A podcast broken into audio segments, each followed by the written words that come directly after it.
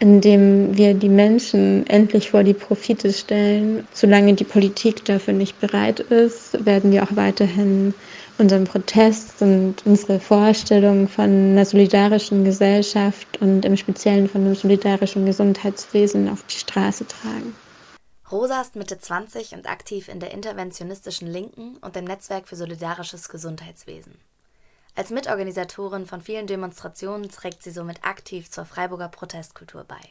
Als interventionistische Linke sind wir in ganz Deutschland und Österreich organisiert mit über 30 Ortsgruppen und kämpfen da im Endeffekt für eine radikal neue und solidarische demokratische Gesellschaft und unterstützen zum Beispiel Projekte wie Ende Gelände oder die Seebrücke und sind beispielsweise auch im Gesundheitsbereich aktiv. Als Netzwerk haben wir die letzten Monate hinweg ähm, verschiedene Kundgebungen und Aktionen, wie zum Beispiel so eine Menschenkette organisiert.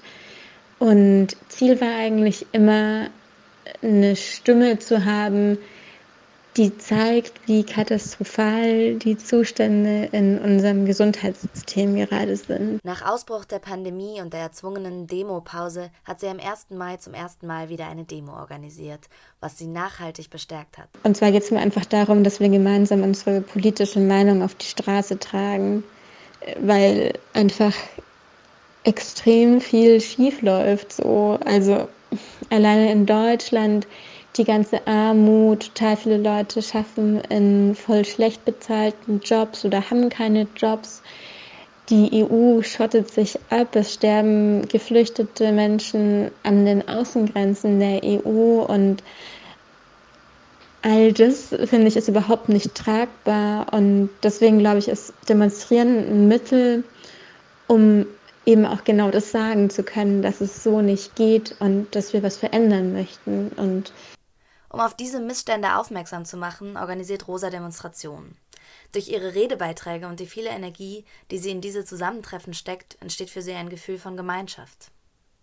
Zum Beispiel für mich war dieses Jahr der 1. Mai, den wir von der interventionistischen Linken organisiert haben, unter dem Motto Solidarität für alle. Das war für mich, ich glaube, einer der wichtigsten ähm, Momente dieses Jahres. Also da waren wir 500 Freundinnen, Kolleginnen, Genossinnen und wir haben uns endlich das erste Mal seit diesem quasi Lockdown wieder gesehen und konnten gemeinsam für was einstehen und das hat mir total viel Kraft auch jetzt für die äh, letzten Monate wiedergegeben. Um diese Kraft zu bündeln, hat Rosa auch während der Pandemie Demonstrationen organisiert. Und sie gibt uns einen Einblick, was das für OrganisatorInnen bedeutet. Also während Corona-Demos zu organisieren, ist schon anspruchsvoll. Ähm, am Anfang war ja auch total unklar, wie das rechtlich jetzt ist ähm, und ob wir überhaupt demonstrieren können.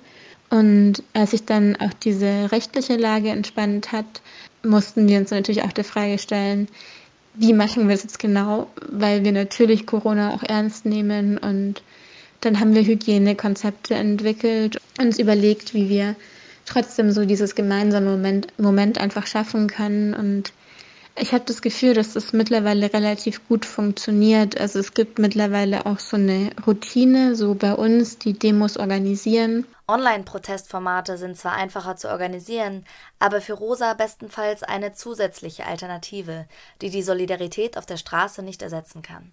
Ich glaube nicht, dass Online-Protest eine wirklich gute Alternative ist. Ich glaube, das kann eine Ergänzung sein, weil es ja schon auch einige Vorteile so hat.